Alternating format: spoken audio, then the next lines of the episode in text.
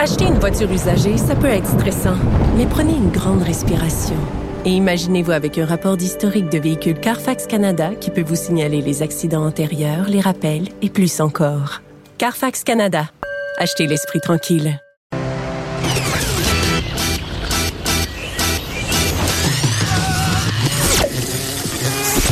Pour elle, il n'y a jamais de mauvaise question. De 13 à 15. Les effronter. Avec Geneviève Peterson.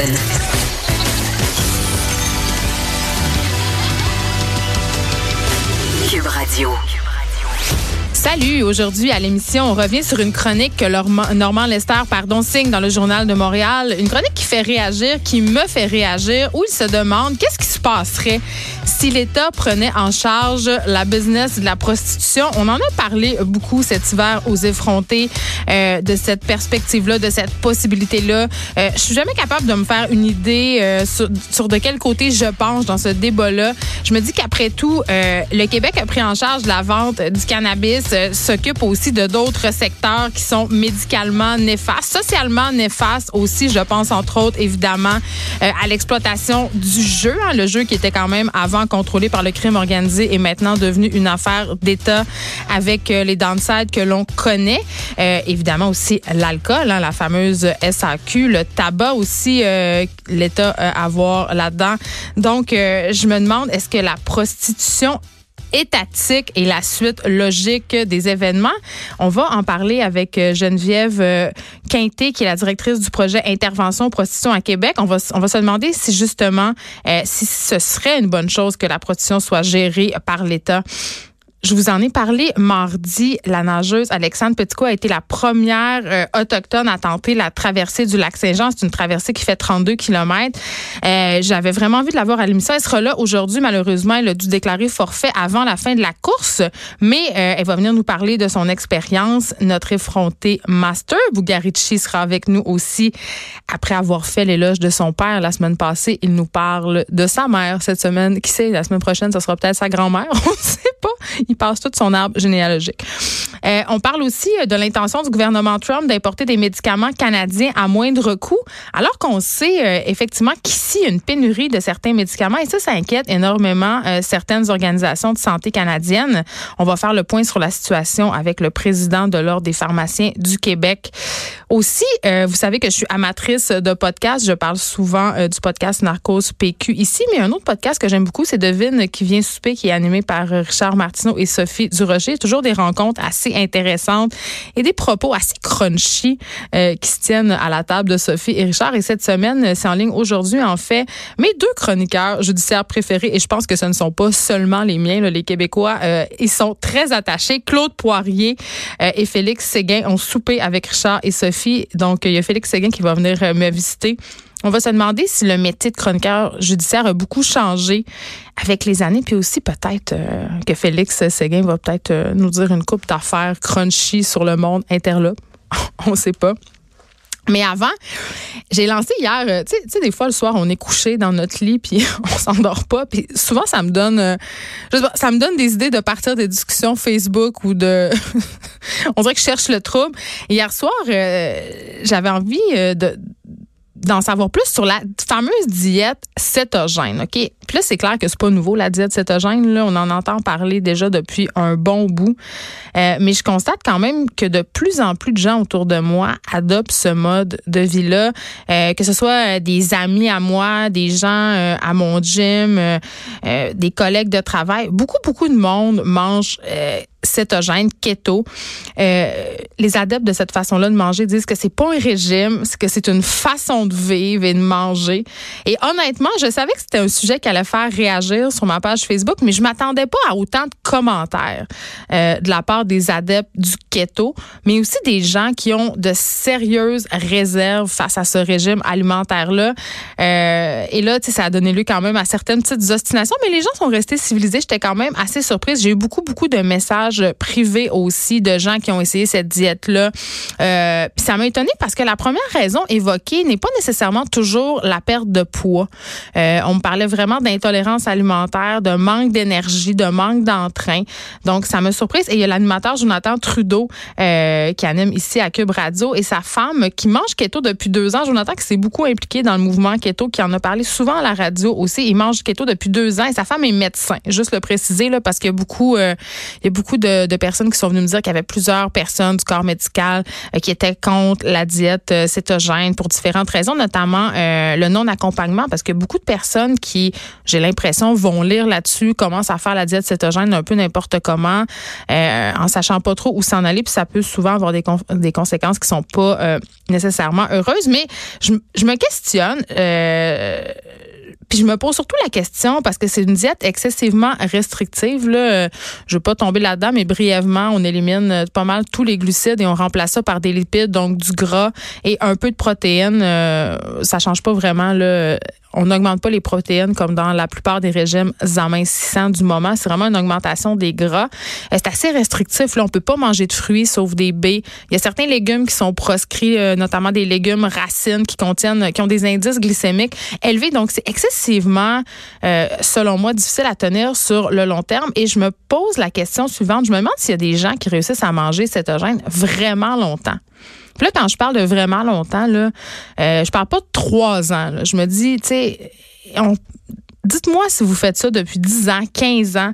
Euh, je serais curieuse de vous entendre si c'est votre cas. Vous pouvez m'écrire euh, ici à Cube Radio, 187 Cube Radio, ou même sur ma page Facebook, parce que je voudrais beaucoup vous parler. On n'a pas beaucoup de données sur ce que ça fait à long terme, et j'aimerais ça creuser ce sujet-là éventuellement en l'émission. Donc, n'hésitez pas à m'écrire, à, me parler de ce que vous vivez. Même si vous avez eu une mauvaise expérience avec la diète cétogène, parlez-moi-en aussi, expliquez-moi pourquoi ça vous a pas fait.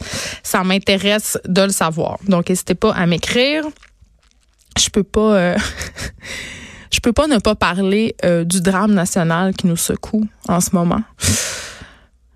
Un drame qui secoue l'internet, les cheveux de Marie-Pierre Morin. Marie-Pierre Morin s'est fait couper les cheveux, OK? Elle a les cheveux courts, elle a une petite coupe, euh, moi je l'appelle et là, il y a juste les plus vieux qui vont s'en souvenir. Je l'appelle la coupe Wilson Phillips. Vous savez, c'est une espèce de groupe des années 90. C'est une espèce de coupe bol, mais adaptée. C'est très joli. C'est une coupe vraiment années 90. On la voit, Marie-Pierre Morin, sur le cover du L Québec, par ailleurs, euh, cette coupe de cheveux-là. C'est vraiment magnifique. Mais là, euh, les gens, les gens sont, sont vraiment, écoute, euh, les gérants d'estrade de l'Internet se manifestent. Certains euh, disent que Marie-Pierre a perdu sa féminité Bref, on commande allègrement les cheveux de Marie-Pierre Morin et ça me choque. Je me dis, on est encore pogné, un, dans le cliché qu'il y a juste les filles aux cheveux longs qui sont féminines? Deux, c'est quoi être féminine? Puis, hostie, je t'ai qu'on commente l'apparence des femmes puis qu'on dise c'est OK ou non. On va-tu en revenir? On va-tu revenir aux vrais enjeux? OK, on va-tu en revenir de Marie-Pierre Morin puis de Céline Dion? Es-tu folle ou est pas folle? Hey, concentrons-nous ces vraies affaires comme, mettons, c'est-tu vrai que Britney Spears est contrôlée par son entourage ou que Sophie Thibault est une reptilienne? Moi, j'ai envie qu'on se concentre sur les vraies affaires, puis qu'on lâche les cheveux de Marie-Pierre Morin. Puis entre toi puis moi, là, je veux dire, quand t'es belle, t'es belle, que t'as les cheveux rasés ou les cheveux longs. Puis l'espèce de mythe selon lequel la femme aux cheveux longs, c'est la femme féminine, la femme séductrice. Je peux pas croire qu'on est encore pogné là-dedans en 2019. Puis parlant euh, d'affaires dans lesquelles on est pogné, dans l'espèce de dictature de la beauté, il y a un truc qui me fait capoté, qui m'a tellement fait rire et qui m'a désespéré en même temps. Euh, c'est l'histoire d'une influenceuse chinoise, OK? Et là, pardonnez mon accent euh, cantonais. Euh, elle s'appelle Kiao Bilio. Euh, c'est une star, en fait, de YouTube et c'est une star d'un truc en Chine qui est l'équivalent de Twitch. Euh, ça s'appelle Do You. Donc, c'est des gens qui jouent en ligne à des jeux. Euh, donc, cette fille-là, euh, qui, a vraiment beaucoup d'abonnés et qui avait une apparence physique absolument incroyable. Elle était reconnue. En fait, elle avait même monétisé son apparence physique. Elle faisait des pubs et tout ça. Elle avait les traits fins, les cheveux longs. Elle apparaissait toujours avec un, visage parfaitement maquillé. Ben, imaginez-vous donc que c'était pas vrai. C'était une imposture. Cette fameuse YouTubeuse-là, s'avère être en fait une quinquagénaire, qui est une femme euh, de 48 ans, de 58 ans, pardon, qui se faisait passer euh, pour une jeune fille d'environ 20 ans. Et comment on s'est rendu compte de ça? Eh bien, en plein, euh, en plein moment en direct sur les médias sociaux, il y a eu un bug avec le filtre de beauté qu'elle utilisait. Et là, les internautes ont pu voir son vrai visage. Et là, vraiment, ça a été le tollé. Il y a eu des dizaines de spectateurs qui se sont désabonnés de sa page. Euh, les gens étaient vraiment choqués d'apprendre que son visage n'était pas réel, mais qu'il était modifié par l'intelligence artificielle, en fait, par un filtre qui affinait ses traits, lissait sa peau, agrandissait ses yeux. Tu sais, on les connaît, ces filtres-là, euh, sur Instagram, il y en a plein, mais elle, elle utilisait ça non-stop. Elle a basé sa carrière là-dessus. Elle avait plus de 100 000 abonnés, euh, en fait, sur Douyoul, qui est la plateforme équivalente à Twitch, et elle faisait quand même assez de l'argent avec ça. Euh, donc, quand, ça s'est passé le 25 juillet, évidemment, elle a perdu beaucoup de mais ça s'arrête pas là, cette histoire-là. Elle a repris, si on veut, l'histoire à son avantage. Elle a choisi de pas couper la vidéo, premièrement. Et elle a dit, euh, et là, on ne pourra jamais le vérifier, elle a affirmé euh, aux médias euh, qu'elle avait volontairement désactivé son filtre pour attirer l'attention. Donc, je ne sais pas si c'est vrai. Donc, elle aurait voulu attirer l'attention sur les médias sociaux et elle a dit toute cette histoire est en fait un jeu de pouvoir conscient avec les internautes, mais ça a bien fini parce qu'elle a pogné jackpot. L'histoire a fait le buzz sur les médias sociaux, évidemment. Ça a fait le tour du monde. Il y a eu 50 000 hashtags qui ont été créés autour de cet incident-là. Résultat, Kiao Bilio a gagné 650 000 abonnés depuis son direct raté. Donc, elle a commencé à accepter des publicités pour des filtres de beauté, entre autres. C'est Vice qui a sorti ça. Elle aurait même annoncé son intention de sortir un album de musique. Je veux dire, c'est complètement surréaliste, je veux dire. Mais quand même, en Asie, on a vu euh, des, stars de la pop complètement générées par ordinateur. Là, donc, ça ne me surprend pas que ça vienne de ce coin-là du monde, ce, scheme-là, entre guillemets. Mais c'est quand même quelque chose de se rendre compte qu'une fille peut monétiser euh, une image qui n'existait pas, un avatar, en fait, et, quand elle est découverte, quand son, son scheme est rendu euh, public, ben, elle fait encore plus d'argent c'est ça. Ça me, ça me, ça me flabbergasté un peu à matin quand j'ai vu ça passer. Une autre affaire qui me jetait en bas de ma chaise, euh, moi, je, je, été propriétaire d'envie, mais j'ai toujours un peu admiré les gens qui ont des duplex puis des locataires, des triplex, qui gèrent tout ça. Et là, dans le journal de Montréal, j'ai trouvé une autre bonne raison de ne jamais avoir de locataire, donc d'encourager ma peur. Euh, c'est même pas une fausse nouvelle. Je veux dire, je regardais ça, j'étais comme ça se peut juste pas. Je me demande même comment la personne a réussi à accomplir ça. Mais il un propriétaire de la région de Lanaudière, ok, qui louait sa maison à un gars. Et le gars, il s'est poussé. Euh, il s'est poussé en devant, évidemment, beaucoup d'argent de loyer, on s'en doute bien. Mais il s'est poussé avec les murs de la maison qu'il louait. Le gala est parti avec les murs, des morceaux de plafond. Ça se passe à Sainte-Marceline de Kildare. Je savais même pas que cette ville-là existait. mais c'est dans la. Donc euh, voilà. et là, le propriétaire euh, de cet endroit-là est complètement catastrophé. On peut voir des photos euh, justement où on voit les murs de la maison complètement arrachés, le plafond. Écoute, il est même parti avec la tank à eau chaude, le gars. Il est parti avec la pompe à puisard du propriétaire. Donc, il est parti avec à peu près tout ce qui valait quelque chose dans l'appartement. Il a arraché les armoires de cuisine. et le locataire en question, ça me fait pas de peine de le nommer, Alain Rousseau, qui louait ce, place-là avec option d'achat pour 850 pièces par mois. Il n'a jamais finalement acheté la demeure. Il n'a jamais non plus vraiment payé son loyer. C'est ce que j'en comprends. Et là, il fait face évidemment à une accusation de méfait en lien avec euh, la destruction de cette maison-là. Mais euh, ça met quand même en lumière, et ça, c'est quelque chose que je trouve assez préoccupant. Comment ça, c'est si long expulser un locataire qui paie pas ou qui saccage le logement? Euh, parce que je peux comprendre là, quand on quand il est question de, d'un logement qui est brisé, si la personne paie son loyer chaque mois, ça se peut que le propriétaire s'en rende pas compte euh, jusqu'au moment du départ de la personne. Euh, mais j'ai l'impression par contre que pour les mauvais payeurs, la régie du logement protège beaucoup les locataires, mais peu les propriétaires. Et là, je suis allée voir qu'est-ce qui se passait en cas de non-paiement de loyer? C'est quoi la règle avec la régie du logement quand un de vos locataires paie pas? Et c'est quand même assez sévère. Euh, si le retard est de plus de trois semaines, euh, le, locataire, en fait, le propriétaire peut demander de, l'expulsion, mais le problème, c'est les délais de traitement à la régie du logement. C'est ça que j'ai l'impression, parce que euh, les délais pour passer, c'est environ un an ou deux. Donc, tu as le temps de pas t'en faire payer du loyer.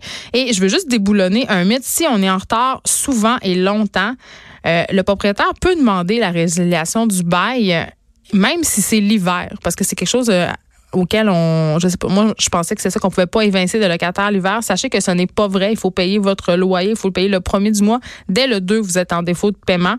Mais la vérité, c'est qu'il y a plusieurs propriétaires qui sont, euh, comment je pourrais dire, tellement découragés par les procédures de la régie du logement qui abandonnent tout simplement puis qui, euh, qui essayent de, de se faire payer par d'autres moyens qui sont pas toujours très catholiques. Euh, avant qu'on se parle avec euh, Geneviève euh, Quinté, j'avais envie de vous parler une nouvelle règle qui arrive à compter d'aujourd'hui. là, je vous parle du montant minimal à payer sur votre solde de carte de crédit. OK? Euh, on sait que euh, c'est pas très élevé, ce solde-là. Hein. On peut avoir une carte euh, à 5 000 puis devoir payer juste 100 dollars par mois.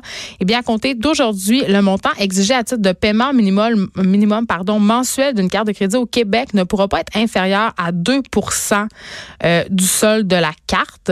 Et ça va augmenter de demi-point de pourcentage par année à compter du 1er août 2020 jusqu'à ce que ça atteigne 5 après une période de six ans. Et ça, c'est vraiment pour éviter que les gens euh, paient leur carte de crédit sur des années qui se retrouvent, euh, par exemple, à payer un solde de 1000 dollars en 25 ans, puis payer 3000 dollars de frais de crédit. je sais que ça a l'air débile, puis que ça a l'air pas logique, mais il y a plein de gens qui font juste le paiement minimum sur leur carte parce qu'évidemment, ils veulent protéger leur dossier de crédit, puis qui traînent des dettes super longtemps, puis qui se retrouvent à payer des, des frais d'intérêt vraiment fous.